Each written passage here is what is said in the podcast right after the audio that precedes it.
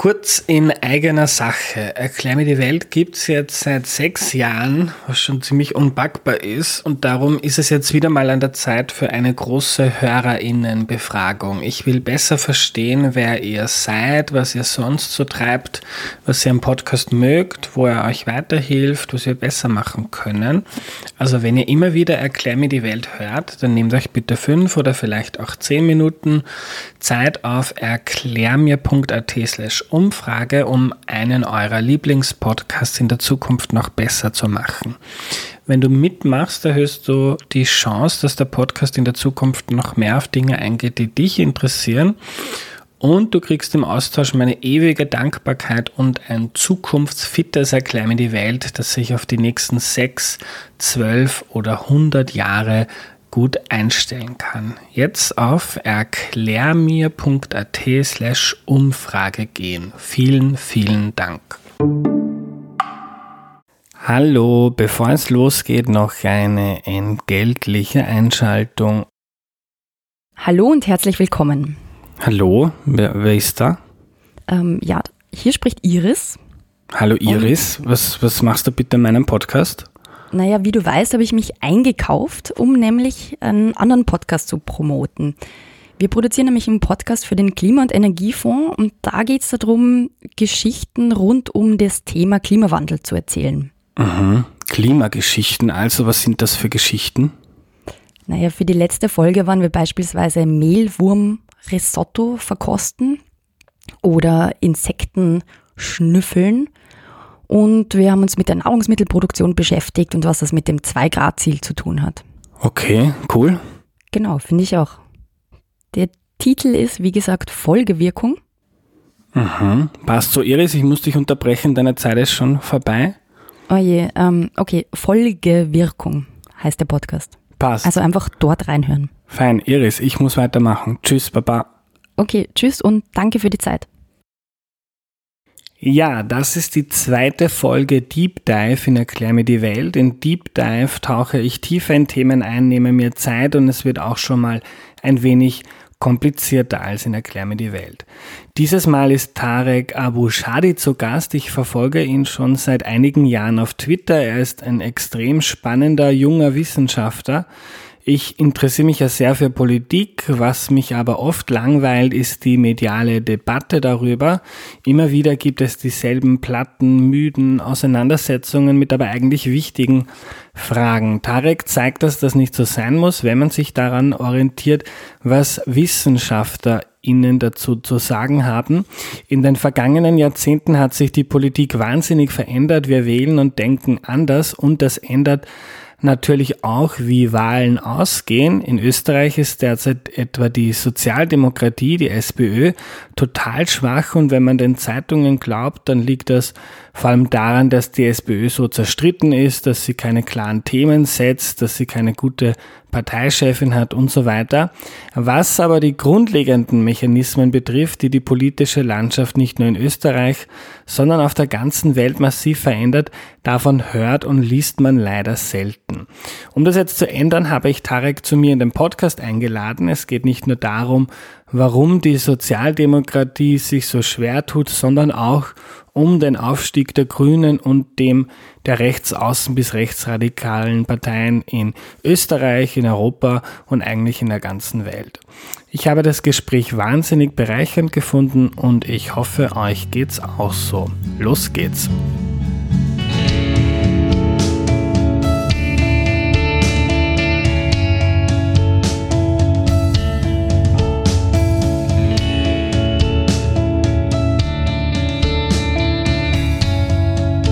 Hallo Tarek. Hallo. Ich habe mal in der Vorbereitung jetzt gerade vorher die, die Wahlergebnisse der österreichischen Sozialdemokraten der SPÖ angeschaut, so im Verlauf der letzten Jahrzehnte. Mhm. Und fand das nochmal erstaunlich oder erschreckend. Die SPÖ hatte in Österreich in den 50er, 60er Jahren ähm, immer über 40 Prozent, dann in der glorreichen goldenen Ära von Bruno Kreisky sogar über 50 Prozent teilweise bei den Wahlen und seither geht es irgendwie laufend äh, bergab, zuerst unter 40, unter 30. Mhm. Ähm, jetzt ist die, ist die SPÖ in einigen Umfragen sogar unter 20 Prozent. Mhm. Ähm, und wenn man sich die Wahlergebnisse der Sozialdemokratie in anderen Ländern anschaut, dann ist das durchaus ähnlich. Nicht genau gleich, mhm. aber durchaus ähnlich. Ähm, du beschäftigst dich mit diesem Thema schon seit längerer Zeit wissenschaftlich. Äh, warum eigentlich? Ich frage mich gerade, wie wir dazugekommen sind zum ersten Mal. Also ich habe lang schon angefangen, eigentlich Parteien und Wahlverhalten zu untersuchen, seit meiner Dissertation, ähm, wo ich angefangen habe eigentlich mit Migrationspolitik. Mich hat eigentlich Migrationspolitik interessiert und bin dann aber von der Migrationspolitik zu populistisch rechtsradikalen Parteien gekommen. Und das habe ich eigentlich zuerst angefangen. Ich habe mich stark konzentriert auf ähm, einerseits rechtsradikale Parteien und andererseits grüne Parteien. Es gibt so einen Begriff in der Politikwissenschaft, wo die auch Nischenparteien genannt werden. Und so ein bisschen die Frage, was haben die zwei Parteienfamilien gemeinsam? Damit habe ich eigentlich angefangen und dann war der Weg auch nicht mehr so weit zu sozialdemokratischen Parteien. Und wir haben dann ein Forschungsprojekt angefangen, zusammen hier mit Markus Wagner an der Uni Wien. Und das hat so ein bisschen angefangen, weil wir festgestellt haben, dass es eine Diskrepanz gibt aus den öffentlichen Erklärungen, den Erklärungen in der öffentlichen Debatte, warum es sozialdemokratischen Parteien schlecht geht. Und da können wir noch im Detail drüber reden, auf mhm. jeden Fall. Ähm, versus, was wir gedacht haben, ist so ein bisschen der wissenschaftliche Konsens. Und aus der Beobachtung heraus haben wir dann angefangen, dass uns die empirische Frage mehr interessiert hat, warum geht es den Parteien schlecht, warum geht es ihnen in manchen Ländern besser als in anderen Ländern. Mhm. Ähm, ich gebe jetzt die öffentliche Erklärung und du sagst mir dann, warum die, warum die vielleicht nicht stimmt oder zum Teil mhm. nur zum Teil stimmt. In Österreich sagt man gerne, also man blickt zurück auf Bruno Kreisky, ein, ein, ein großer Charakter, ein Menschenfänger. Man sagt so, na, der SPÖ sind irgendwie die, die charismatischen Köpfe abhanden gekommen. Also mhm. es bräuchte irgendwie wieder eine, eine starke Führungsfigur und dann, und dann wird das wieder. Ein anderes Argument ist, ähm, der SPÖ laufen die Arbeiter davon, weil die SPÖ kümmert sich jetzt lieber um Schwule, um mhm. Transpersonen, vielleicht um Migrantinnen und Migranten ähm, aber nicht mehr um die Arbeiter. Und so hat sich die SPÖ quasi ihr eigenes Grab geschaufelt. Deine Forschung und die, mm, die vieler deiner Kolleginnen ähm, zeigt uns, dass das ein bisschen zu kurz greift. Genau, vielleicht fange ich an mit der ersten Erklärung, also mhm. also diesem Fokus auf Charaktere, Persönlichkeiten. In anderen Ländern gibt es genau den gleichen Diskurs. Das, warum gibt es keinen Helmut Schmidt mehr in Deutschland? Und das gibt es in, das gibt's in allen Ländern. Ähm, ich weiß nicht, ob in den 70er Jahren der gleiche Diskurs schon bestanden hat und man sich Politiker aus einer anderen Zeit angeschaut mhm. hat. Ähm, ich glaube, das gibt es immer so ein bisschen.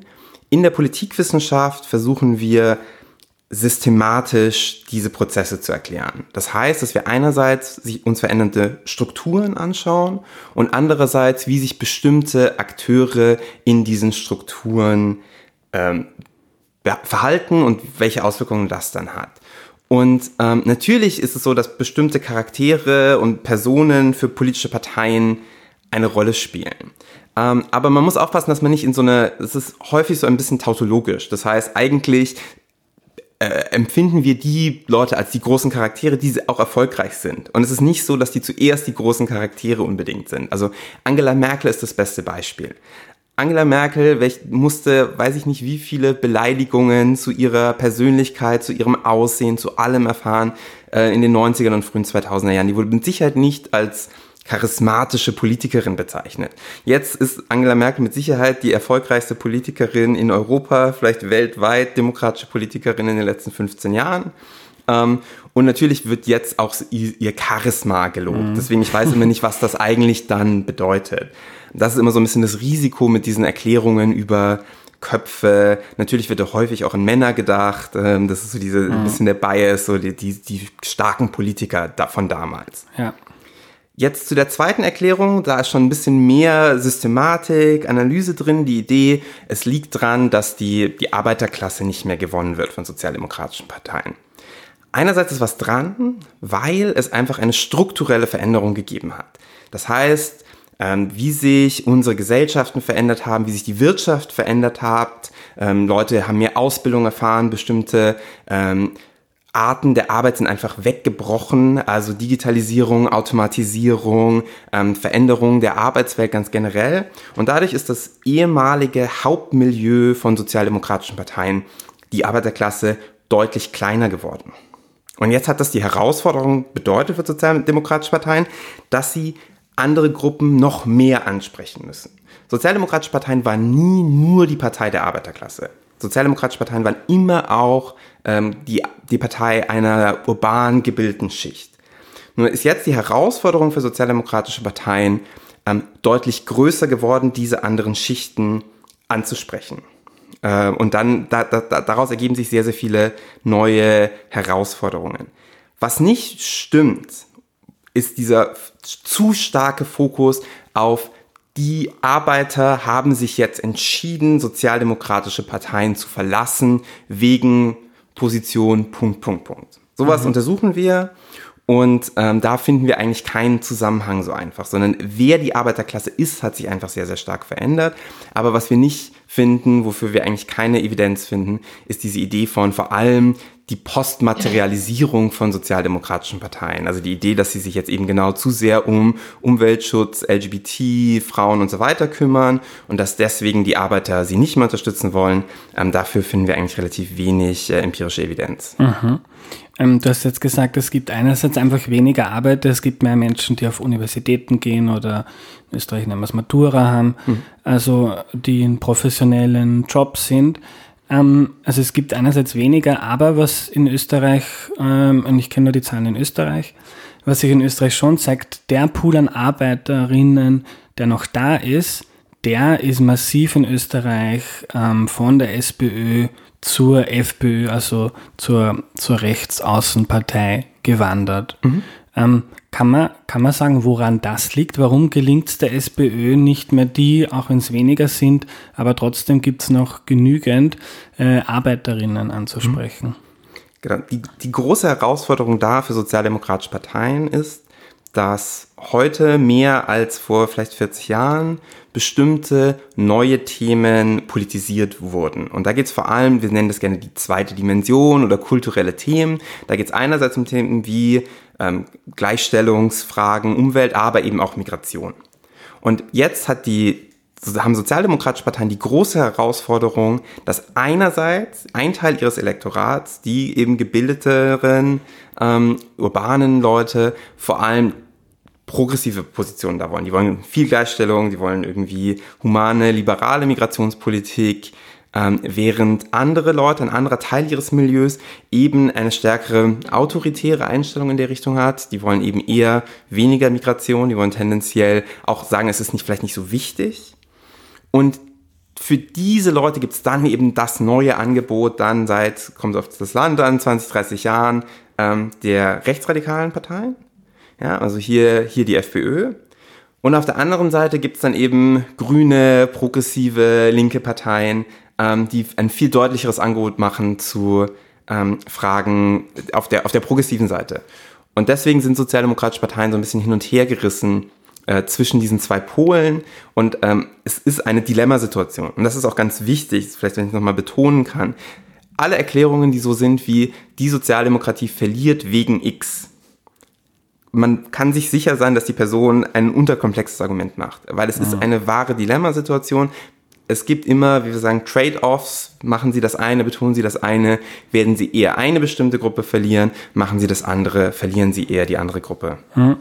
Ich möchte kurz auf einen Begriff kommen, den du verwendet hast, rechtsradikal. Mhm. Äh, in Österreich wird die FPÖ eigentlich von den wenigsten politischen Beobachtern oder, oder vor allem Medienmenschen als rechtsradikal bezeichnet. Mhm. Ähm, du nennst sie rechtsradikal. Warum wie, und wie, wie definiert man eine rechtsradikale Partei? Mhm. Ähm, die Übersetzung ins Deutsche ist manchmal ähm, ein bisschen umstrittener als eigentlich der englische Begriff. Und weil wir viel auf Englisch arbeiten, gibt es da eigentlich auch die gängigste Definition. Mhm. Das sind Radical Right Parties oder Populist Radical Right Parties.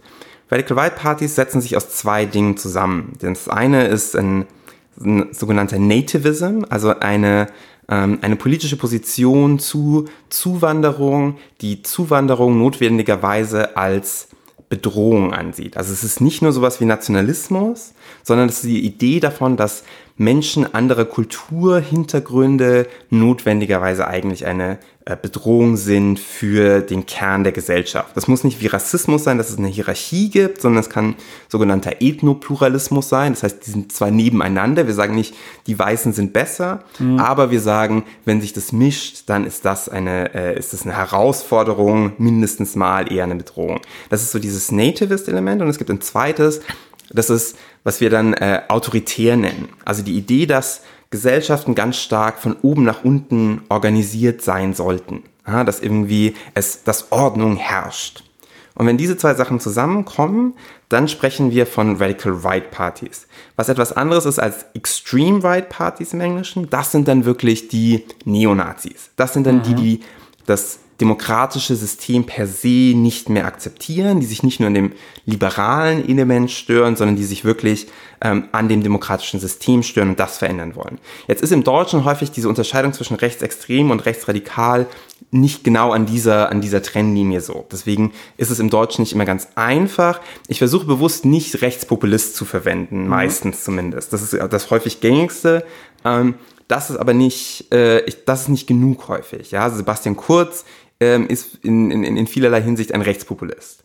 Ähm, mhm. Aber er ist nicht, nicht rechtsradikal, denke ich. Und da ist, glaube ich, deswegen ist es wichtig, die Abgrenzung dann zu machen ähm, zwischen diesen Parteien und anderen ähm, gemäßigteren Parteien, die meiner Meinung nach rechtspopulistisch dann sind. Mhm.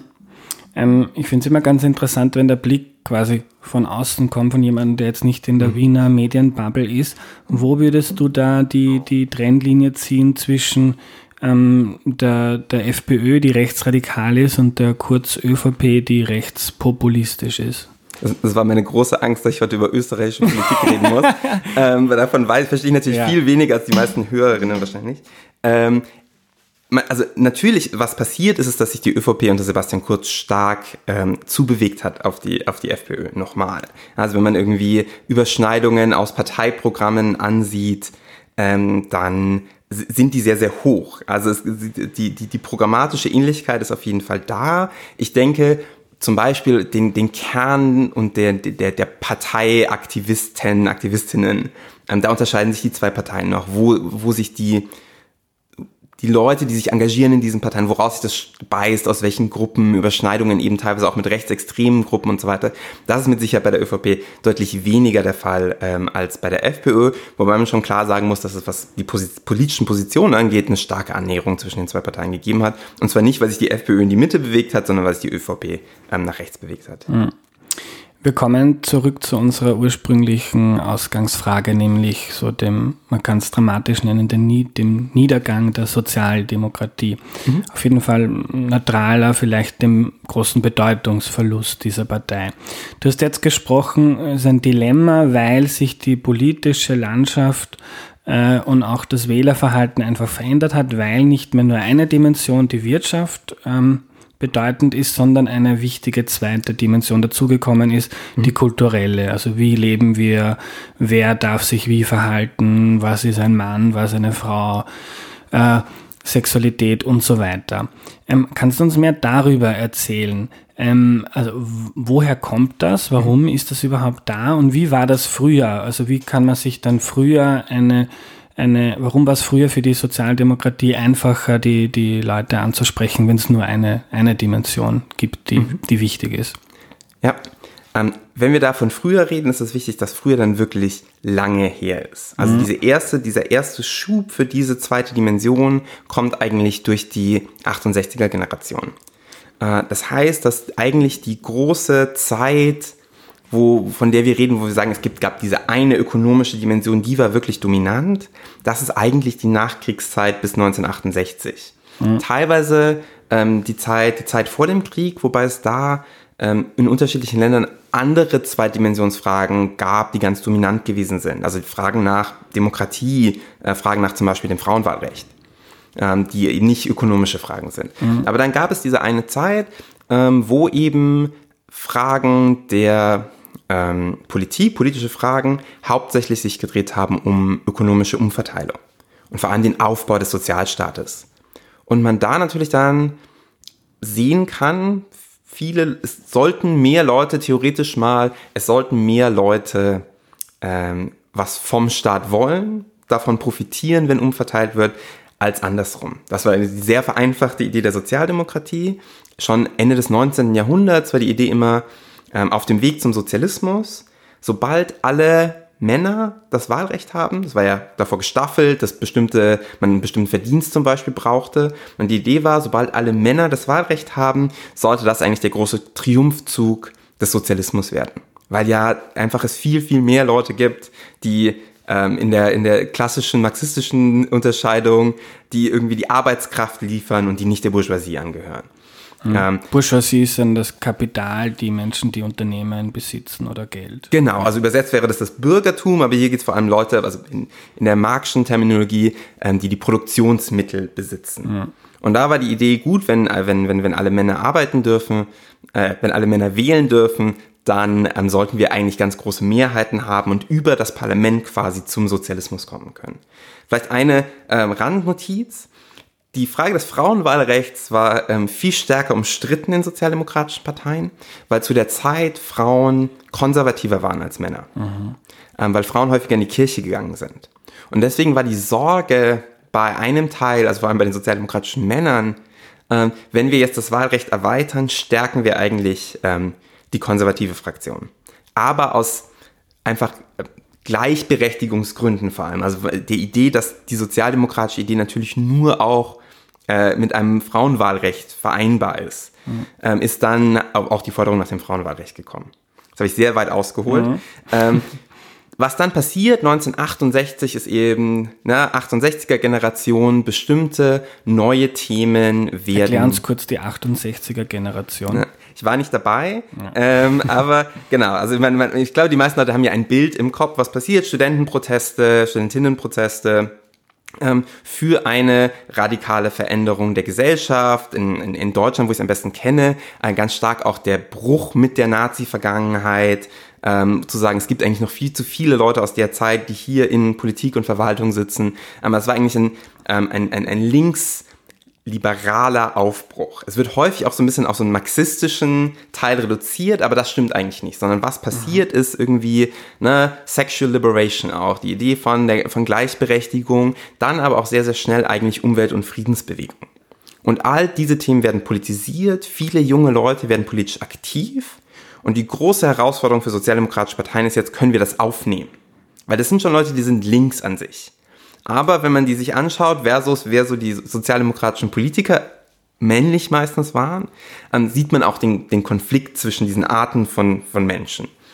Ähm, und dadurch wurden aber diese Themen erstmal politisiert und in vielen Ländern, weil die sozialdemokratischen Parteien es nicht geschafft haben, das aufzunehmen, sind dann grüne Parteien entstanden oder mhm. andere so progressive Parteien. Ähm, in Holland gibt es beispielsweise eine Partei, die heißt D66, da ging es auch ganz stark um äh, mehr direkte Demokratie und solche Fragen. Das ist die erste Welle. Ähm. Und das ist äh, ein ganz bekannter ähm, Politikwissenschaftler, Soziologe, Ronald Ingelhardt, nennt es die Silent Revolution. Die Idee, dass es ähm, umso mehr Wohlstand es gibt, umso mehr sich Gesellschaften hinbewegen zu eher postmaterialistischen Fragen. Es geht nicht mehr einfach nur um Umverteilung, sondern ähm, es geht um Fragen der, der, der Selbstverwirklichung.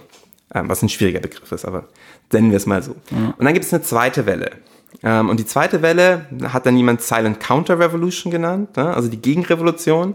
Und das ist dann 80er, in den 80er und 90er Jahren ähm, die Politisierung von Migration stark über radikale rechte Parteien, ähm, die dann so das gegen diesen zweiten Pol von dieser, von dieser neuen Politik politisiert. Und das, das sind so ein bisschen die Parameter, die die, die die Politik bis heute eigentlich prägen und eben diese neuen Themen, die heute stärker wahlentscheidend geworden sind als damals. Mhm. Also wenn ich es nochmal zusammenfassen kann, dann kann man sagen, so in der Nachkriegszeit sind ähm, deutlich mehr Wahlentscheidungen gefallen in der Hinsicht, äh, habe ich einen Job, werde ich ordentlich bezahlt, was macht die Partei für mich, ähm, habe ich eine Wohnung, die ich mal leisten kann, ähm, wie schaut, äh, wie wird umverteilt von reich zu arm. Mhm. Da tut sich die Sozialdemokratie einfacher, weil es viele, viele Menschen gibt, die nicht reich sind. Und wenn man die quasi weniger gut situierten ähm, zusammenfassen kann und die alle für mich wählen, dann habe ich äh, ähm, einen großen Anteil der Stimmen. Mhm. Und dann mit der Zeit sind viele neue Themen dazugekommen. Also das alte Thema ist ja nicht weg, aber mhm. wird jetzt immer öfter überdeckt von Themen der Migration, äh, Gleichstellung, äh, kulturellen Themen. Und jetzt ist es plötzlich so, ähm, dass sich diese Wählerschaft oder Wählerinnenschaft aufspaltet.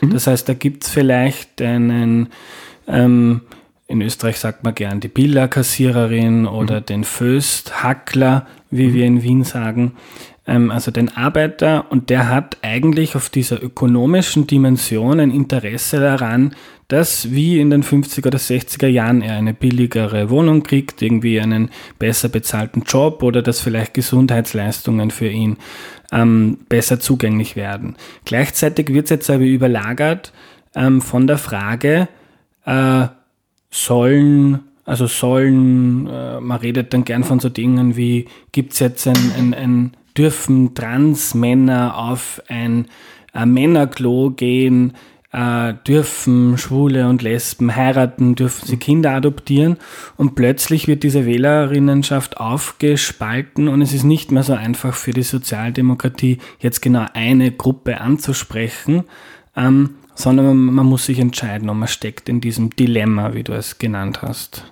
Ja, äh, genau so lässt sich es äh, auf jeden Fall zusammenfassen. Ähm, vielleicht ist noch ein bisschen wichtig, dass sich ähm, die ökonomischen Fragen natürlich auch verändert haben und mhm. auch die ökonomischen Gruppen sich verändert mhm. haben. Also zunächst mal, wenn wir an die 50er, 60er Jahre denken, geht es noch ganz stark um den Aufbau des Sozialstaates in noch stark national organisierten Ökonomien.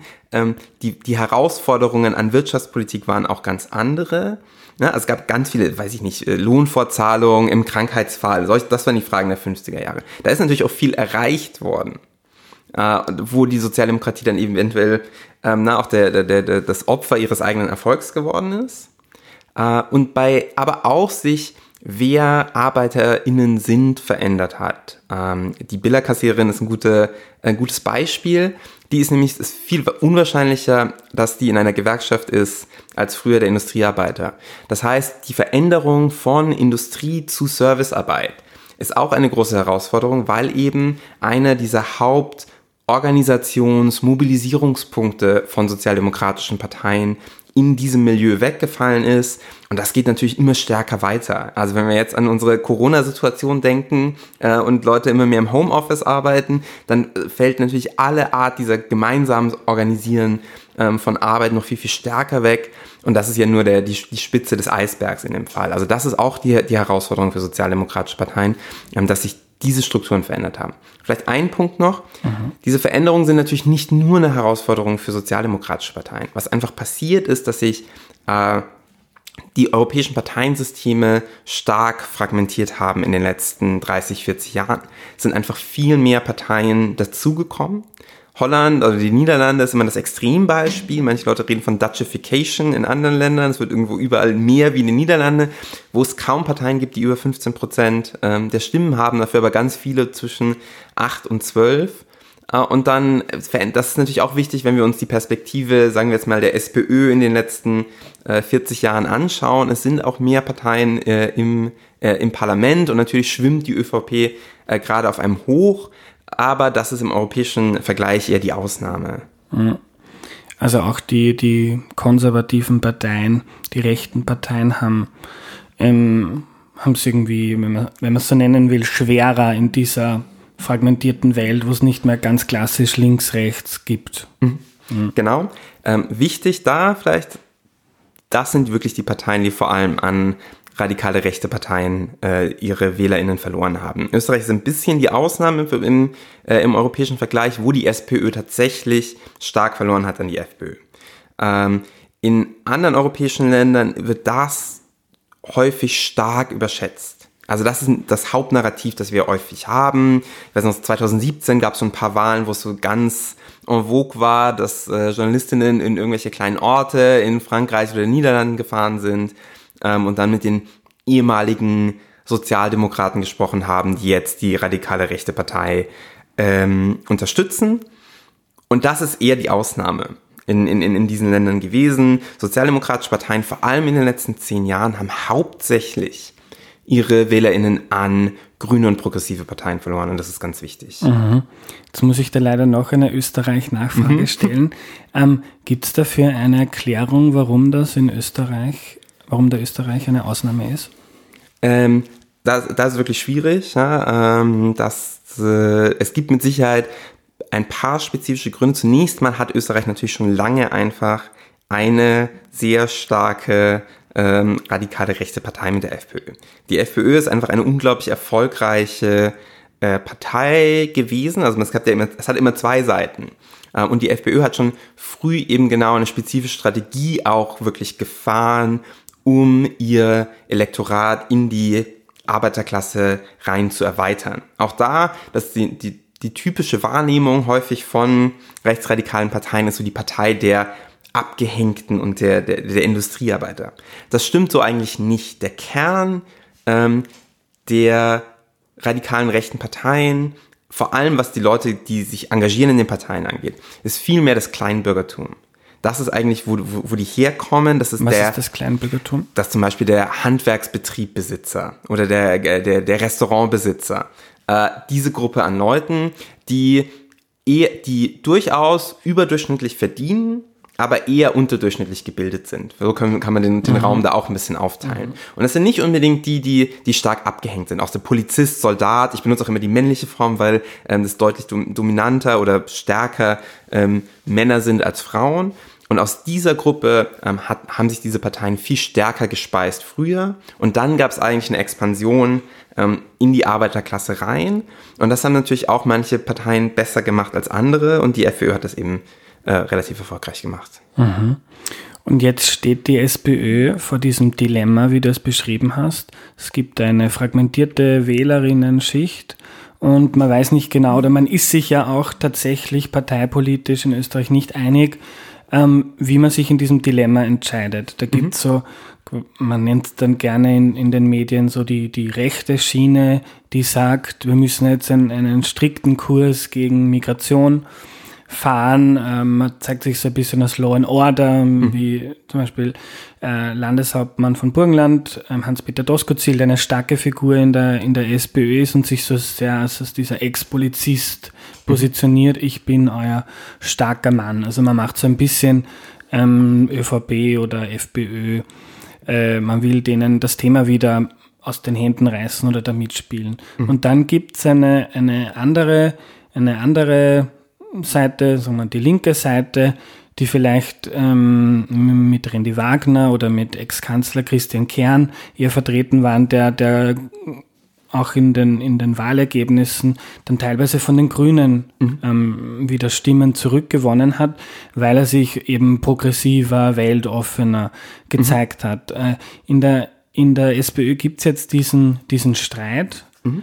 ähm, und, und in, in den Medien ist dann gerne die, die Diskussion oder ließ ich auch in österreichischen Medien nach wie vor, dass die SPÖ sich zu stark auf die quasi die gebildete Mittelschicht ähm, konzentriert. Da gibt es dieses schöne Zitat, das habe ich, glaube ich, aus einer Studie von dir, von Sigmar Gabriel, mhm.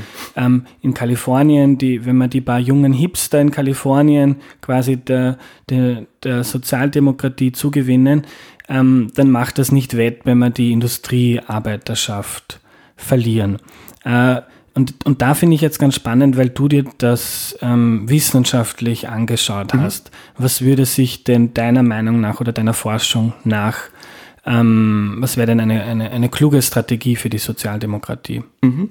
Ähm, genau, wie, wie, wie, du gesagt hast, haben wir das untersucht. Es ist wichtig, dass diese Debatte eben nicht nur in der SPÖ besteht, sondern eigentlich in allen sozialdemokratischen Parteien im Moment. Ich finde es fast ein bisschen unterhaltsam, dass die Idee ist, dass sich aus dem Erfolg im Burgenland äh, allgemeine Strategien für die Sozialdemokratie in Europa ableiten lassen, weil ich sage immer gerne, das Burgenland ist kleiner als Berlin-Neukölln.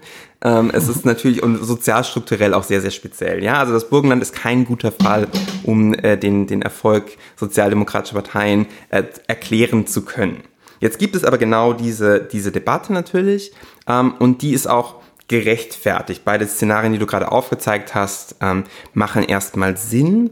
Ich würde immer dafür plädieren, dass man versucht, ein bisschen anders darüber nachzudenken. Mhm. Und zwar nicht, Leu WählerInnen bestimmten Parteien wegzunehmen oder wieder zurückzugewinnen, weil man dann schon so viel projiziert auf, aber das sind doch die WählerInnen von Partei X oder Y. Und eher vielleicht einen Schritt zurückzudenken und denken, was sind denn das sozialstrukturell für Leute? Was haben die denn für Einstellungen? Ähm, welche Merkmale haben die? Sind die eher gebildet? Wohnen die eher auf dem Land, in der Stadt und so weiter? Und eher so ein bisschen über ähm, den politischen Raum nachzudenken, als immer, die sind ja schon eh bei der Partei. Mhm, ja. Ähm, was wir finden mit der, sind schon eh bei der Partei-Perspektive, ist das erste, ähm, dass wenn etablierte Parteien mehr restriktiv werden bei der Migrationspolitik, ganz generell sozialdemokratische und auch äh, konservative Parteien, dann führt das nicht dazu, dass mehr WählerInnen von rechtsradikalen Parteien zurückgewonnen werden, sondern wenn überhaupt stärkt das die rechtsradikalen Parteien. Die Idee dahinter ist so ein bisschen, das legitimiert eigentlich deren Diskurs. Ähm, es macht die Themen sichtbar, durch die die sich auszeichnen. Und dann, das hat Jean-Marie Le Pen, ein bekanntes Zitat schon in den 90ern gesagt, glaube ich, ähm, dann wählen Leute das Original. Und deswegen funktioniert diese Strategie erstmal nicht. Und jetzt auch spezifisch für sozialdemokratische Parteien, was wir in unser, unseren Untersuchungen finden, ist das stärker autoritäre Positionen, also stärker gegen Migration, ähm, weniger pro Gleichberechtigung oder europäische Integration, ähm, nicht dazu führt, äh, dass die, äh, die Arbeiterklasse WählerInnen zurückgewonnen werden, sondern da findet man eigentlich eher keinen Effekt, aber dafür werden diese Positionen abgestraft ähm, bei vor allem jüngeren WählerInnen und aber auch ähm, bei gebildeteren. Und dann, was wir auch finden, ist, dass es so eine, eine, eine Kombination gibt äh, von einer bestimmten Art von Wirtschaftspolitik, die vor allem auf, was wir Investment nennen, setzen. Mhm. Also.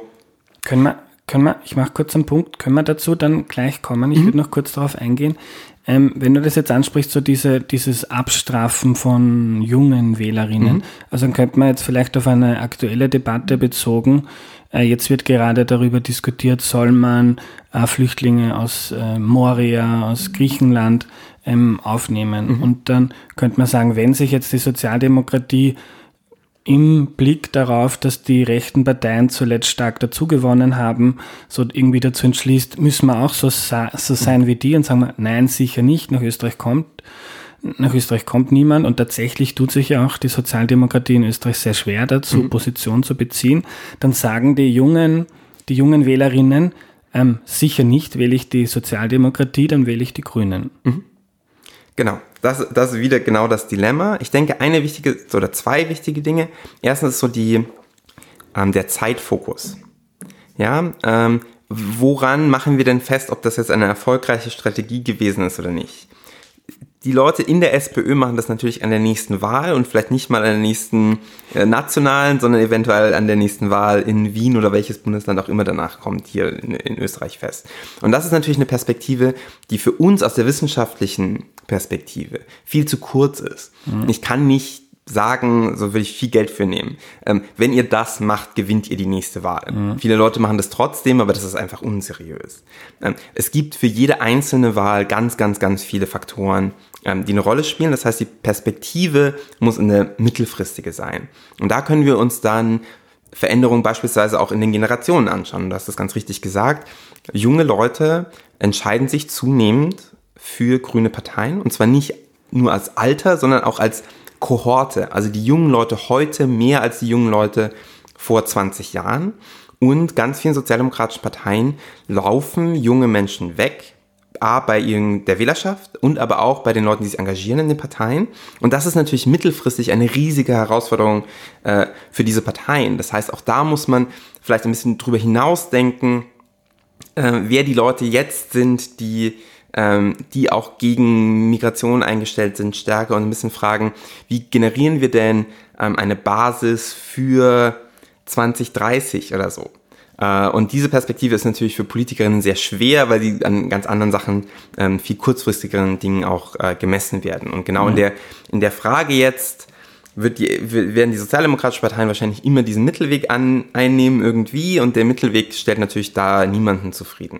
Ja, aber wenn man jetzt ähm, im Sinne der, der sozialdemokratischen Wählermaximierung denkt, dann wäre es langfristig, ähm, und das zeigt, zeigt, es legen deine, deine Studien nahe, dann wäre es langfristig irgendwie schlauer, sich auf diese, quasi die, die, die, die, die Arbeiter, die, jetzt nehmen wir, nehmen wir sehr, machen wir jetzt einen Schnitt für das Gestammel, also die Arbeiter, die eigentlich ökonomisch links wären und zu, erreich, zu erreichen wären für unsere Sozialdemokratie, die aber kulturell eher rechts, also autoritär eingestellt sind, quasi, die wählen uns eh nicht mehr. Die wählen, die haben jetzt schon ihre, ihre Parteien gefunden.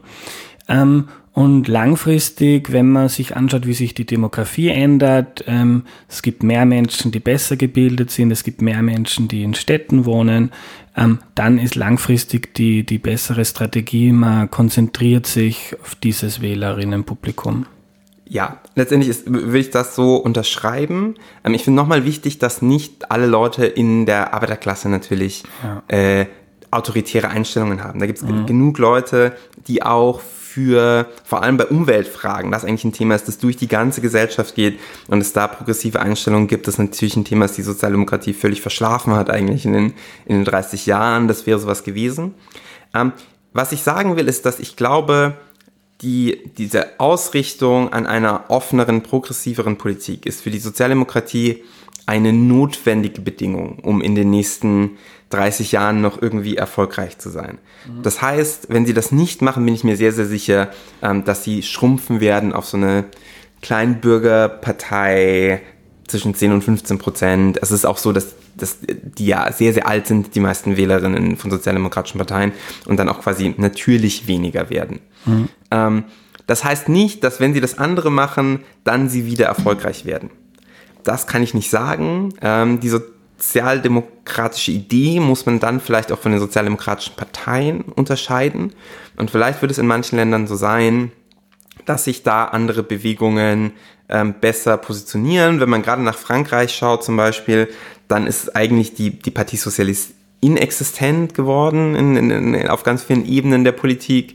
Ähm, und man ist die große Frage natürlich, ob eventuell die Grünen besser positioniert sind, ähm, diese sozialdemokratische Idee dann auch weiter zu repräsentieren.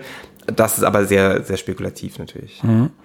Also da, auf diese, auf zwei Gegenargumente würde ich gerne eingehen. Das mhm. eine ist, ähm, was unterscheidet die Sozialdemokratie dann quasi noch von den Grünen? Mhm. Und das zweite Gegenargument wäre, ähm, ist es nicht demokratiepolitisch bedenklich?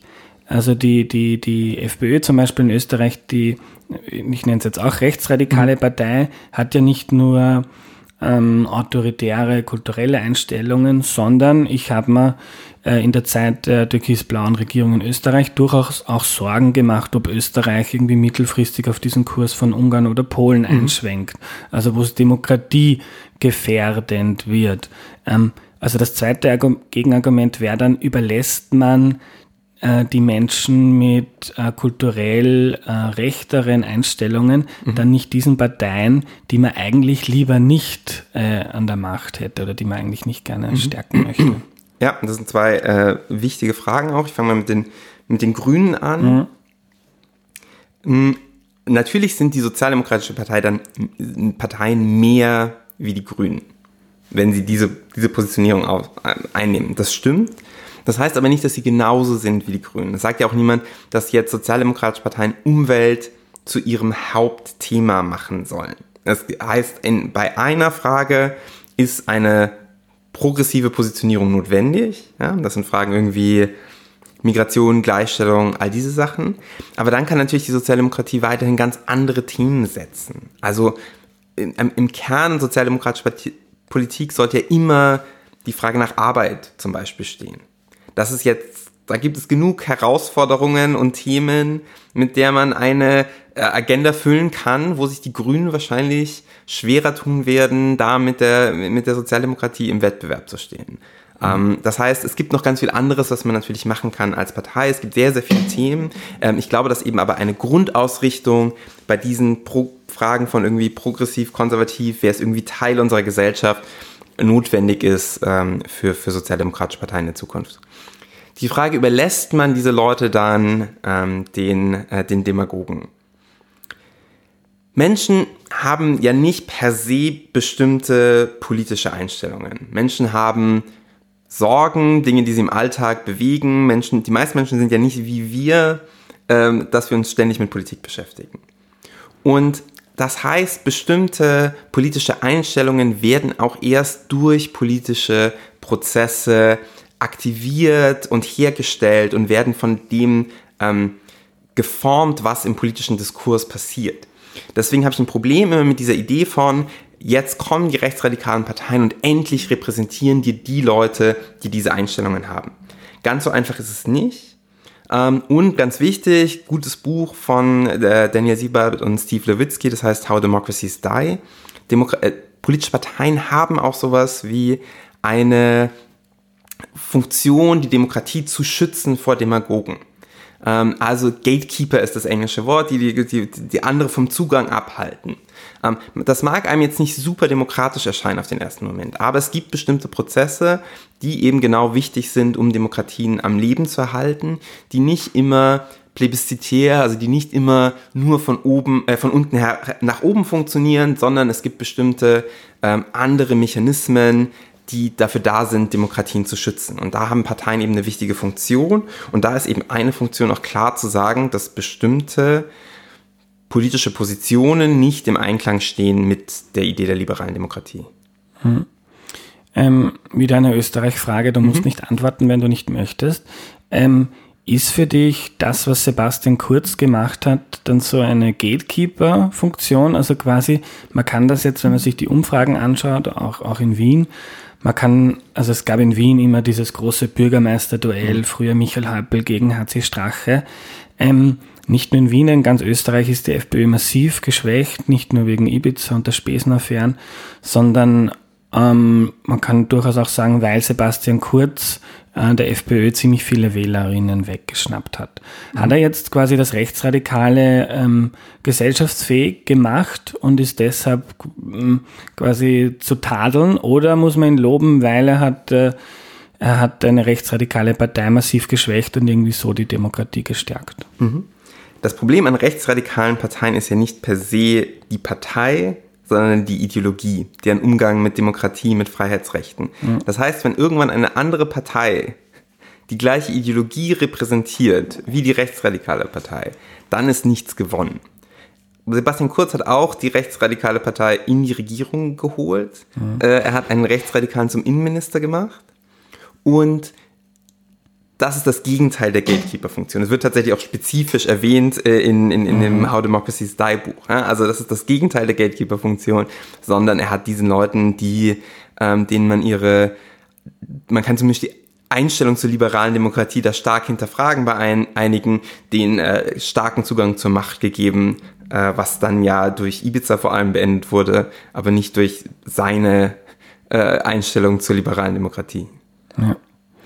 Ähm wenn wir wieder bei der Sozialdemokratie bleiben, ähm, wenn die jetzt so eine, eine, eine längerfristige Strategie angeht und sich dann kulturell mal festlegt und nicht mehr so wischiwaschi, der eine sagt mhm. Ausländer raus, der andere sagt, wir sind weltoffen, ähm, dann gibt's ja trotzdem noch, und du sagst, das ist auch keine, keine Erfolgsgarantie, denn die Welt hat sich verändert und, und das und darunter leidet die Sozialdemokratie, mhm. äh, zumindest wenn wir es als Wählermaximierungsgesellschaft erachten.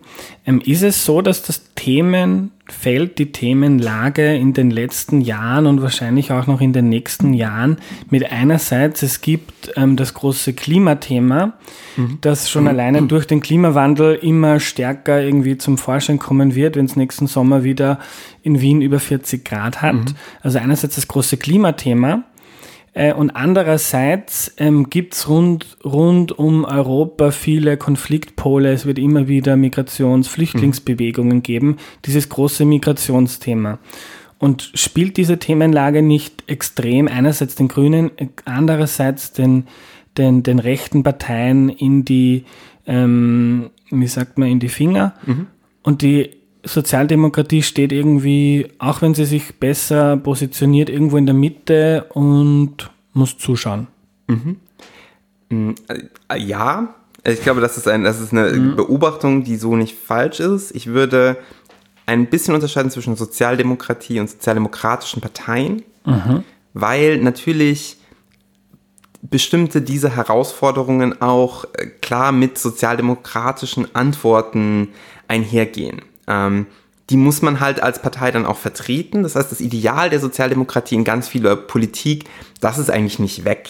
Also es ist auch, was irgendwie Sozialstaaten angeht, ähm, die, die, die Angriffe, die es durchaus schon gab, auch auf den Sozialstaat, sind eigentlich ähm, in vielen Ländern weniger geworden. Es haben sich bestimmte Prinzipien äh, sehr stark institutionalisiert. Man muss jetzt nicht damit rechnen, dass jemand die gesetzliche Rentenversicherung abschafft. Ähm, das heißt, da sind ganz viele Sachen auch institutionalisiert im, vom Ideal der Sozialdemokratie. Für sozialdemokratische Parteien hast du recht. Aber es gibt ja natürlich auch noch eine, eine, wahnsinnig viele andere Herausforderungen. Also Digitalisierung mal als Beispiel. Das wäre ein Thema, für das sozialdemokratische Parteien gemacht sind. Da ist es ganz klar, was die Verteilungskonflikte sind, die sich daraus ergeben.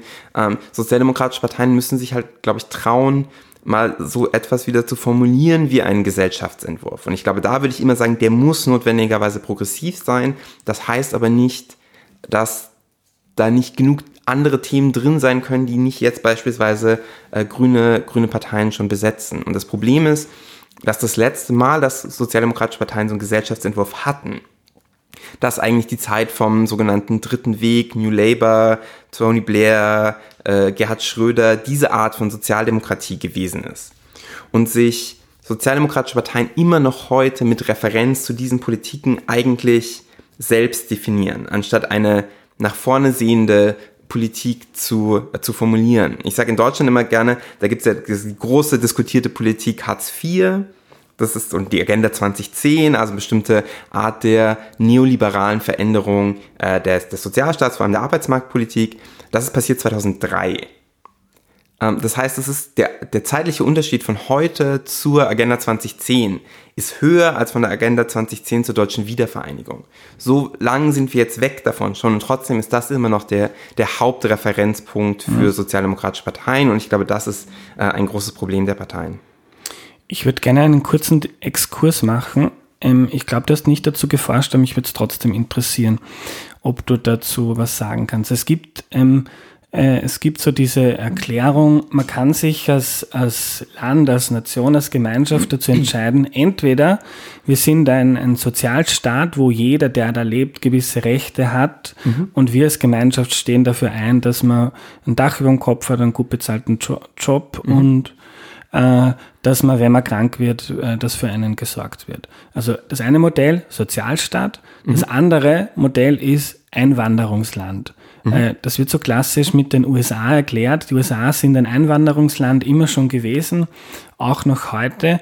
Und so wird erklärt, und deshalb gibt es in den USA keinen starken Sozialstaat, mhm. weil wir als Gemeinschaft, und die wird dann oft auch ethnisch definiert, also wir Weißen mhm. ähm, schauen aufeinander, aber wenn ein großer Teil der Bevölkerung schwarz ist, dann wollen wir für die nicht mhm. äh, die Gesundheitsversorgung und das Dach über dem Kopf, das sollen sie quasi selber machen. Mhm. Gibt es diesen Widerspruch zwischen Sozialstaat und, und Einwanderung? Mhm. Das ist eine ganz äh, beliebte These, vor allem bei Ökonomen die empirischen Untersuchungen dazu zeigen aber eigentlich, dass da relativ wenig mhm. dran ist. Ähm, häufig ist beispielsweise gibt es eine sehr äh, irgendwie enge Vorstellung davon, was denn eigentlich Einwanderungsgesellschaften ist, was denn Einwanderung ist, wann das angefangen hat, wie das passiert ist. Wir sind in Europa alles Einwanderungsgesellschaften und zwar schon sehr, sehr lange. Also Jonathan Portis zum Beispiel ist ein Ökonom am äh, King's College, der da sehr interessante Vorträge zum Beispiel zu hält, wie lange es welche Art von Migration wo eigentlich auch gibt und wie die ähm, Gesellschaften geprägt hat die Idee, dass äh, Zuwanderung notwendigerweise äh, Solidarität äh, gefährdet oder beispielsweise Löhne reduziert und aus, aus solchen Perspektiven schlecht ist für den Sozialstaat, ähm, das ist, lässt sich eigentlich alles widerlegen. Also da auch ein neues Buch von äh, NobelpreisträgerInnen ähm, Esther Duflo und äh, Abhijit, Abhijit Banerjee, ähm, die, die in ihrem neuen Buch auch zeigen, dass da relativ wenig, äh, wenig dran ist. So. Äh, das heißt, es ist eine beliebte These, es ist auch eine beliebte These in der, in der politischen Theorie vor allem, ähm, aber empirische Studien dazu zeigen eigentlich relativ wenig äh, Hinweise, dass das so vor allem so vereinfacht gesagt mhm. der Fall ist. Mhm. Und das Buch heißt, glaube ich, Good Economics for Bad Times. Genau so heißt das Buch, ja. Ja, habe ich schon mal im Podcast empfohlen. Ist wirklich ja. sehr gut. Äh, ich würde jetzt gerne auf das Thema kommen, das du vor äh, einer halben Stunde schon mal angeschnitten hast. Nämlich, dass es nicht nur ähm, für die Sozialdemokratie diese zweite Dimension gibt, also die kulturelle, äh, wo man sich entscheiden muss, sondern auch, dass es quasi in der ersten klassisch wirtschaftlichen Dimension äh, wo man sagen, wo man meinen könnte, klassisch links, rechts ist mhm. klar definiert, dass es auch da irgendwie zu einer Aufspreizung kommt mhm. und, und dass da die, die Frage gibt, wie man sich denn als Sozialdemokratie positioniert. Mhm, genau, es, ähm, die Frage nach ökonomischer und Sozialpolitik hat sich dahingehend verändert, ähm, dass es weniger nur noch um die Frage gibt, der, geht der Umverteilung. Also Steuern beispielsweise und dann, wie werden bestimmte soziale, ähm, sozialer Schutz hergestellt, sondern es quasi ein neues Feld gibt, ähm, das wir gerne als Social Investment bezeichnen. Mhm. Also die Idee, dass der Staat vor allem dadurch ausgleichend wirkt, ähm, dass in bestimmte Dinge investi investiert wird. Beste Beispiel dafür ist Bildung. Ja, also dass der Staat eben versucht, in den Markt einzugreifen, nicht nur dadurch, dass Absicherung gewährt wird, also beispielsweise Kündigungsschutz oder auch Arbeitslosenversicherung, wenn man dann arbeitslos wird, sondern dass der Staat in den Markt eingreift, indem er versucht, Menschen eine bessere Ausgangssituation am Markt zu ermöglichen, durch beispielsweise Bildung, aber auch Kinderbetreuung wäre sowas. Und das ist ein, ein, ein Konzept, das äh, vor allem in, in, in den äh, nordeuropäischen Staaten sehr lange und sehr erfolgreich auch schon äh, so gemacht wird. Und das ist aber auch wiederum eine Frage, ähm, bei der sich Konflikte ergeben. Es ist nicht so, dass das einfach per se für alle gleich gut ist, sondern wie bei allen politischen Fragen ähm, gibt es da auch potenzielle Gewinner und äh, Verliererinnen. Und dann ähm, dadurch entsteht auch wieder äh, ein Konflikt auf der ökonomischen Dimension der Frage, Macht, geht man mehr in diese Investmentrichtung oder ist man, setzt man auf die alten Werte des Sozialstaates, Rente, Arbeitslosigkeit? Diese Fragen. Mhm. Und, und deine, eine Studie von dir und einem Kollegen, glaube ich, liegt nahe, dass es, wenn man über diese längerfristige Positionierung der Sozialdemokratie nachdenkt, ähm, dass man dieses Wählerpotenzial wahrscheinlicher erschließt, wenn man sich auf Investitionen, Kinderbetreuung, Bildung konzentriert, mhm. als auf mehr Transfers zum Beispiel. Genau, das ist das, was wir finden, wirklich in so einem, sagen wir, sehr langfristigen Untersuchung, ähm, wo wir versuchen, möglichst diese ganz breite Positionierung und die strukturelle Faktoren uns anzusehen. Das geht wieder zurück zu was, worüber wir am Anfang geredet haben die Menschen, die ein größeres Interesse haben an dieser Art der, ähm, der Politik, sind vor allem äh, gebildete, äh, gebildete Leute, aber auch ähm, sogenannte Labor Market Outsiders. Also Leute, die nicht unbedingt in der gut geschützten äh, Positionen sind, die im gleichen Betrieb für 30 Jahre sind, ähm, sondern die andere Erwerbsbiografien haben, für die häufig diese traditionellen ähm, Sozialpolitiken nicht so gut funktionieren. Also beispielsweise die gesetzliche Rente sehr, sehr stark ausgelegt ist auf, also in den meisten, vor allem kontinentaleuropäischen Ländern, sehr stark ausgelegt ist auf eine Person, häufig ein Mann, arbeitet sein ganzes Leben lang, vielleicht im gleichen Betrieb sogar und kriegt dann entsprechend ähm, seine Rente.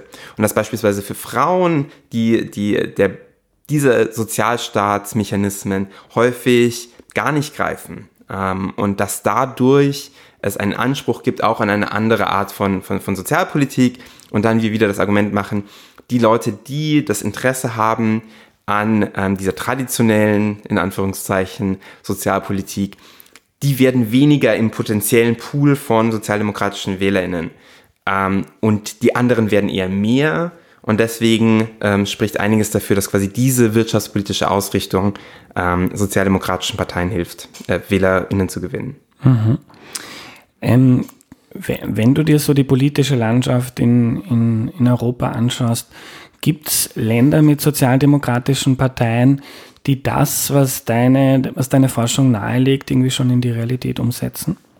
Das ist immer ein bisschen schwierig, weil, wir, weil es bei, bei unserer Forschung auch um diese Nuancen geht und ich glaube, da und, andererseits auch um Idealtypen mhm. natürlich geht. Ähm, am ehesten wahrscheinlich sehen wir das im Moment in, in, in Spanien. Ich denke, das ist die Sozialdemokratische Partei, die da am ehesten in diese Richtung geht oder dann wieder auch in, in Schweden. Ich denke, das sind eigentlich zwei Fälle, ähm, wo es ähm, diese, diese Positionierung gibt. In Schweden natürlich, da gibt's beides schon sehr, sehr lange. Also die investmentorientierte ähm, ökonomische Politik und aber auch die Gleichberechtigungspolitik, die in einem ganz anderen Punkt schon ganz lange ist in Schweden ähm, als jetzt in Kontinentaleuropa. Und dadurch die Frage, ob sich wieder neue Konfliktlinien da auch ausbreiten, die vielleicht einen Schritt schon weiter sind als hier. Und in Spanien, Portugal natürlich auch ein anderes Beispiel einer erfolgreichen sozialdemokratischen Partei, da sind bestimmte von diesen Zweitdimensionskonflikten noch nicht so stark ausgeprägt. Aber doch, Sanchez hat es geschafft, ähm, sich zumindest den, äh, den, den, den Anschein zu geben, auch ein, äh, ein, ein wirklich progressiver Sozialdemokrat zu sein, stark betont, gleich, äh, gleiche Anzahl an Männern und Frauen im, äh, im Kabinett. Spanien eines der ersten Länder, die das die Ehe für alle eingeführt hat, oder die gleichgeschlechtliche Ehe. Ähm, das heißt, die, die spanischen Sozialdemokraten sind da durchaus progressiv. Ähm, was die Investmentfrage angeht, äh, das ist nicht so ganz leicht dann auch da zu projizieren. Ähm, da gab es durchaus auch wieder so ein bisschen, generell haben sich sozialdemokratische Parteien eher wieder ein bisschen nach links bewegt, was generell Umverteilung angeht. Ich glaube, das hat auch zu dem, zu dem Erfolg beigetragen, wobei wir uns das nicht so spezifisch anschauen. Ja. Ähm, eine andere Studie, die ich mir von dir angeschaut habe, die ich sehr spannend fand, ist äh, die, die eine, eine Frage zu beantworten, wenn es diesen Aufstieg grüner und, und, und rechtsradikaler Parteien gibt, wie reagieren denn Mainstream-Parteien, also mhm. die Konservativen und die Sozialdemokratie in der Regel auf diesen Aufstieg? Und da zeigt eine oder legt eine Studie von dir nahe, dass einerseits ähm, der Aufstieg rechtsradikaler Parteien dazu führt, dass diese Anti-Migrationsthemen tendenziell eher übernommen werden von den mhm. anderen und das, dazu braucht man jetzt auch keinen, keinen PhD, sondern das, das, das kann man in Österreich gut beobachten. Und andererseits, dass der Aufstieg grüner Parteien aber jetzt nicht dazu führt, dass jetzt alle Klima, Klima, Klima und Umwelt posaunen, mhm. sondern eher der gegenteilige Effekt eintritt. Mhm wie du schon gesagt hast, der erste Teil ist das, glaube ich, was immer intuitiv Leute auch ähm, relativ sofort glauben. Und mhm. das haben mittlerweile auch viele andere Leute gezeigt. Ähm, wenn rechtsradikale Parteien erfolgreicher werden, bewegen sich andere Parteien auf rechtsradikale Parteien zu, nehmen Positionen ein, die vor allem stärker migrationskritisch sind. Und das wirklich auch explizit in Reaktion auf diese, auf diese Parteien mit der Idee, wir können denen halt die Wähler wieder wegnehmen. Bei grünen Parteien ist es ein bisschen anders, weil ähm, es ganz, ganz klar ist, wenn ein Thema, wenn das Thema Umwelt ähm, salient ist, sagen wir. Das heißt, wenn, das Thema, wenn viel darüber gesprochen ist, wenn es sehr mhm. sichtbar ist in den, in den Medien, wenn es sehr wichtig ist für Leute, dann ähm, wählen Leute grüne Parteien. Da gibt's keine andere Partei. Man kann Grünen das Thema Umwelt einfach nicht wegnehmen, weil wenn man an Umwelt denkt, denkt man an grüne Parteien, da wo es grüne Parteien gibt. Und dadurch kriegen, kann man so ein bisschen sagen, kriegen die anderen Parteien vielleicht Angst vor dem Umweltthema. Das heißt, wenn grüne Parteien auf einmal stark sind und alle reden mehr über Umwelt, dann, ähm, äh, dann hat man die Sorge, dass Leute wirklich dann auch anfangen, Umwelt ernster zu nehmen und dann wählen sie mehr die grünen Parteien. Deswegen versuchen andere Parteien dann häufig ein bisschen weniger darüber zu reden. Was nicht heißt, dass per se jetzt Parteien weniger über Umwelt reden, weil es gibt natürlich noch andere Einflüsse. Das heißt einfach, ähm, grüne Parteien sind ja nicht die einzigen, die über Umwelt reden, sondern die Medien beispielsweise, es gibt bestimmte Ereignisse, globale Akteure und so weiter. Und dann ist es natürlich so, über ein Thema gar nicht zu reden, das für viele Leute wichtig ist. Das geht eben auch nicht. Und das, bei sozialdemokratischen Parteien haben wir jetzt genau die Situation, dass es eigentlich zwei mhm. Themen gibt, über die sie lieber vielleicht nicht reden würden. Migration und Umwelt, weil sie mhm. bei beidem wissen, ah, da ist irgendwie so ein Wedge-Issue, sagen wir auch, das teilt irgendwie unsere, unsere UnterstützerInnen in zwei Gruppen. Ähm, und genau diese beiden Themen natürlich gerade sehr prominent sind. Und dann ist irgendwie diese Frage, wie viel und was sagt man dazu, wenn man eigentlich vielleicht am liebsten gar nichts sagen würde und eigentlich mhm. über andere Dinge gerne reden würde. Ja. Was ich auch spannend fand, ist, dass diese dass, dass Forschung zeigt, dass Nischenparteien, vielleicht eh logischerweise, weil es sich noch nicht so lange gibt und weil sie sich um ein Thema gegründet haben, mhm. ähm, deutlich schwächer auf Veränderungen der öffentlichen Meinung reagieren. Und man kennt das ja, mhm. also die ÖVP oder die, die SPÖ in Österreich, die haben immer wieder ihre Meinungen geändert, weil man muss ein relativ breites Publikum mhm. erreichen. Aber Nischenparteien, die ja dann teilweise, wenn man sich jetzt die Situation in Deutschland anschaut mit den Grünen mhm. oder die Situation in, in, Österreich mit der, mit der FPÖ, die ja lange überhaupt keine Nischenpartei mehr war, jetzt mhm. ist die Frage, wo sie ist, aber 15 Prozent sind auch nicht nix. Mhm. Ähm, diese, diese kleinen Parteien reagieren weniger stark darauf, wenn jetzt die, die, die Menschen in Österreich oder in Deutschland ihre Meinung ändern. Mhm. Das genau so.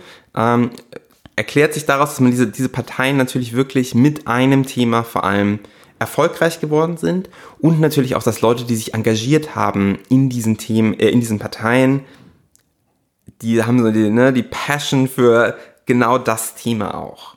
Ähm, es ist meistens nicht nur ein Thema, deswegen dieser Nischenparteienbegriff ist auch ein bisschen schwierig. Mhm. Es ist auch bei, äh, bei rechtsradikalen Parteien ja viele Sachen, die dazukommen zu Migration. Also Law and Order, Kriminalität, solche Fragen und bei grünen Parteien eben auch mittlerweile die, andere Position zur Migration, ja, oder eben aber auch Gleichberechtigung, ähm, solche Fragen. Also es ist nicht nur dieses eine Thema. Aber das, die, die Parteien wissen natürlich, ähm, wenn Aufmerksamkeit weggeht von diesen Themen, dann schadet es, äh, schadet es den Parteien. Und ich denke gerade die, die, die momentane Krise, also die Pandemie, ist ein ganz gutes Beispiel dafür, das hat natürlich den Grünen zum Beispiel in Deutschland geschadet, obwohl Leute weiterhin Klimawandel sehr, sehr stark als, als wichtiges Thema betrachten, gibt es eines, was das alles überlagert gerade noch. Mhm.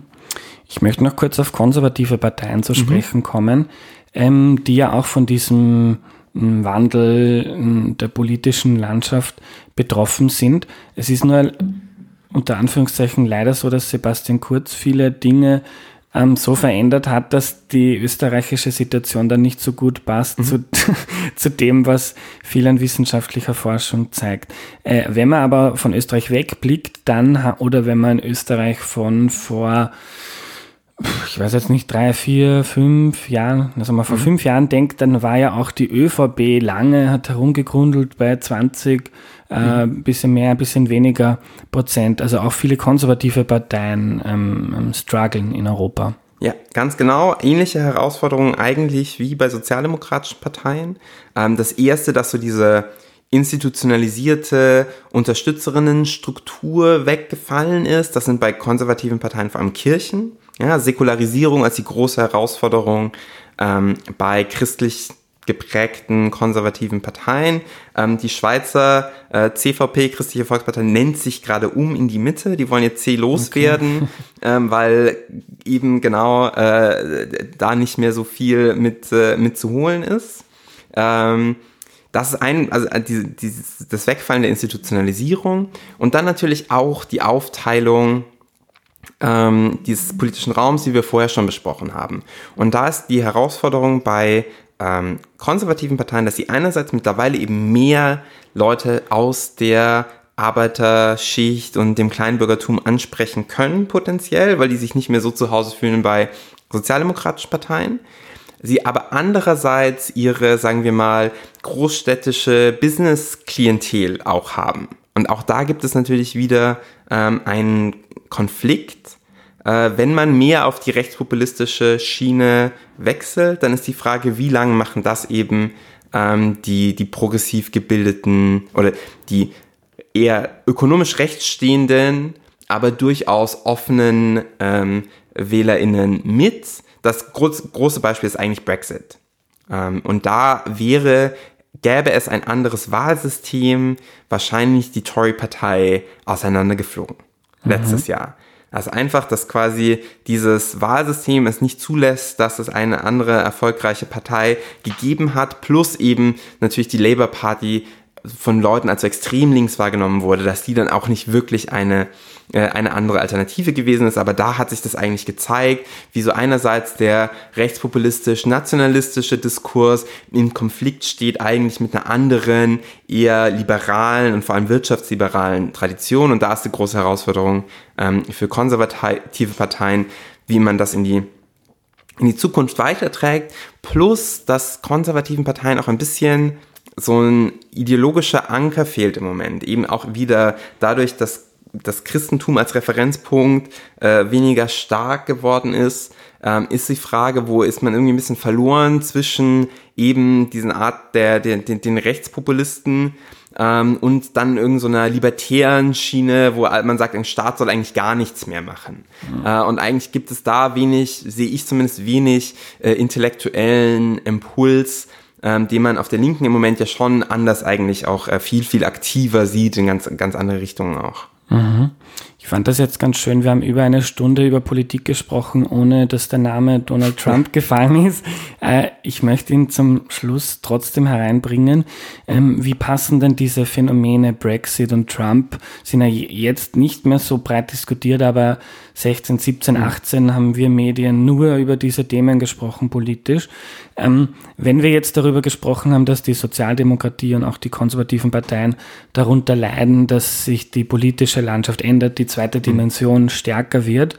Und gerade wenn ich an den Brexit oder wenn ich an Donald Trump denke, dann ist das ja vor allem auch ein, man könnte sagen, Kulturkampf, also ein, ein Thema, ein Kampf darüber, wie darf man sein, wie soll man leben, was ist das gute Leben, wer sind die guten Menschen. Mhm. Also ein Kulturkampf, ähm, passt das sehr gut in, in, in, diese, in diese Erklärung hinein? Mhm ich versuche das Wort Kulturkampf immer ein bisschen zu vermeiden, mhm, weil ja. man, ich das häufig so ein bisschen sagt, das wird so häufig so verwendet, es gibt Politik, um die wir uns eigentlich kümmern sollten, das ist ökonomisch und alles andere ist irgendwie Kulturkampf. Mhm. Und da, da habe ich so ein bisschen mein Problem damit. Aber sonst würde ich dir zustimmen, wenn wir uns mal auf Trump konzentrieren. Trump war so ein bisschen der Katalysator des Steroid für eine Entwicklung in den USA, die sehr ähnlich ist zu der europäischen Entwicklung, die ich dir gerade eben beschrieben habe. Also, dass es eben bestimmte bildungsfernere Milieus gibt, die sich von links nach rechts bewegt haben. In Europa vor allem eben, die sich zu rechtsradikal bewegt haben. Und auf der anderen Seite eigentlich gebildetere ähm, Schichten gibt, die sich von rechts nach links bewegt haben, in Europa, in Europa zu diesen Linksliberalen, nicht unbedingt zur Sozialdemokratischen Partei. Mhm. Jetzt passiert das in den USA in einem System, wo eben der Rechtsradikale dann der Chef der großen Partei ist und auch wieder man eben nur diese zwei Parteien hat. Mhm. Und diese Bewegung, die ich ja gerade beschrieben habe, die macht nicht so viel, das sind gar nicht so viele Prozente. Aber in dem US-System hat das eben den Ausschlag gegeben. Es waren eben genau in diesen Staaten, die die Wahlen in, in den mhm. USA entscheiden, gab es eben genau diese, diese Verschiebung. Vor allem dann von den sogenannten immer diskutierten äh, Non-College Whites, Weiße, die keinen College-Abschluss haben, die sich stärker Richtung Republican Party bewegt haben und das eben in den, der Ausgleich auf der anderen Seite noch nicht genug war für die Demokratinnen, weil eben die gerne diskutierten Suburban White Women, also Frauen, die durchaus gebildet sind, die irgendwie in den ähm, in angrenzenden Gebieten der Städte wohnen, die nach wie vor bei der Republican Party geblieben sind, wo wir jetzt aber dann auch eine starke Verschiebung eigentlich sehen, so langsam. Ähm, und also es wird dieses Mal, ich lehne mich aus dem Fenster, wird es deutlich schwerer für Donald Trump als, äh, als vor vier Jahren. Mhm. Ähm, ganz letzte Frage. Du hast, du hast gesprochen von dieser stillen Revolution, 68er, ähm, kultureller Wandel, Öffnung. Entschuldigung, Schnitt. Kulturelle Öffnung, also die stille Revolution und dann 80er, 90er Jahre gibt es diese stille Gegenrevolution mhm. der Rechten, Anti-Migration, Anti-Globalisierung ähm, und so weiter. Ähm, eine Frage, die ich mir als politischer Beobachter und ich nehme da auch als Journalist heraus, dass ich weiß, auf welcher Seite ich da stehe. Mhm. Ich bin eher für eine weltoffenere Welt als eine, wo man sagt, ähm, Grenzen zu. Ähm, ist diese, ist diese Gegenbewegung sowas wie ein, ein, ein letzter Backlash mhm. ähm, am Weg zu einer weltoffeneren äh, liberaleren, fortschrittlicheren Welt und das ist so quasi der letzte Aufschrei. Mhm. Ähm, kann man das aus wissenschaftlicher Sicht irgendwie wie deuten? Weil ich glaube, es gibt ja auch Forscherinnen und Forscher, die sagen, anhand von gewissen Kriterien, ähm, wir werden immer liberaler. Die Menschen in Österreich zum Beispiel, wenn man sich anschaut, die Todesstrafe ist vor 50 Jahren noch ganz anders wahrgenommen worden als heute. Also man wird teilweise weniger autoritär. Gibt es da so eine, eine, eine progressive Bewegung und irgendwann wird alles gut? Oder, oder ist das jetzt so ein, ein, ein, ein Kampf dieser zwei Revolutionen? Mhm. Ähm, das ist eine sehr spannende Frage. Es gibt einen generellen Trend dahin, äh, dass in den Ländern, über die wir geredet haben, jüngere Generationen ähm, immer liberaler und progressiver werden. Es stimmt. Ich sehe auch ähm, viel dieser Unterstützung tatsächlich an so ein, als ein Rücks Rückzugsgefecht. Das hat viel mit sozialem Status zu tun.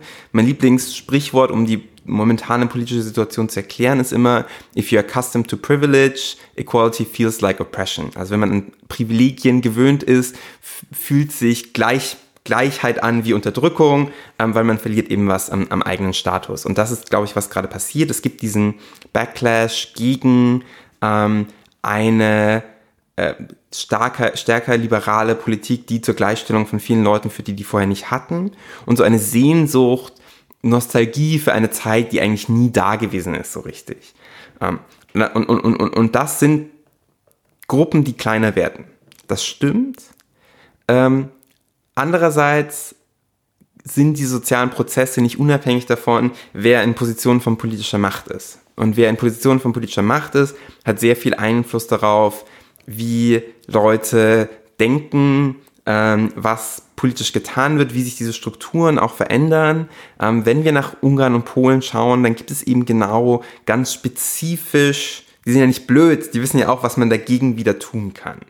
Ähm, und dann sehen wir, dass es eben da, es wählen ja viele Leute Fidesz und Leute ändern ihre Einstellungen und Einstellungen können auch wieder negativer werden. Und wir sehen tatsächlich zum Beispiel in Ungarn, ähm, dass sich Einstellungen gegenüber Homosexualität wieder negativer geworden sind, mhm. was eigentlich ein Trend ist, den es nicht mhm. gab in Europa in den letzten 20 Jahren. Ähm, also da ist diese, ähm, diese, diese Position der, der, der Macht spielen eine starke Rolle. Und wenn ich, und ich will jetzt kein, kein, kein, kein Doommongerer sein, aber wenn ich an vor 100 Jahren, wenn man sich Berichte von vor 100 Jahren, 120 Jahren, also die, das frühe 20. Jahrhundert ansieht, dann hatten Leute auch die Idee, äh, dass alles liberaler und progressiver wird. Also das beste Buch dazu ist äh, Stefan Zweigs Die Welt von gestern. Er beschreibt es mhm. eigentlich wunderschön, wie Leute eben genau das gedacht haben. Er schreibt es tatsächlich. Also wir haben gedacht, es wird alles liberaler, die Selbstbestimmung des, des, des Menschen wird größer, wir wachsen zusammen. Es war eigentlich, Europa war für zumindest eine Schicht sehr, sehr integriert. Ähm, und dann wissen wir, was danach gekommen ist. Also äh, Leute aus äh, mit autoritären Interessen in Machtpositionen können auch sehr viel äh, dagegen dann tun letztendlich. Hm. Also der Ausgang ist offen. Das auf jeden Fall. Danke für deine Zeit, Tarek. Danke dir.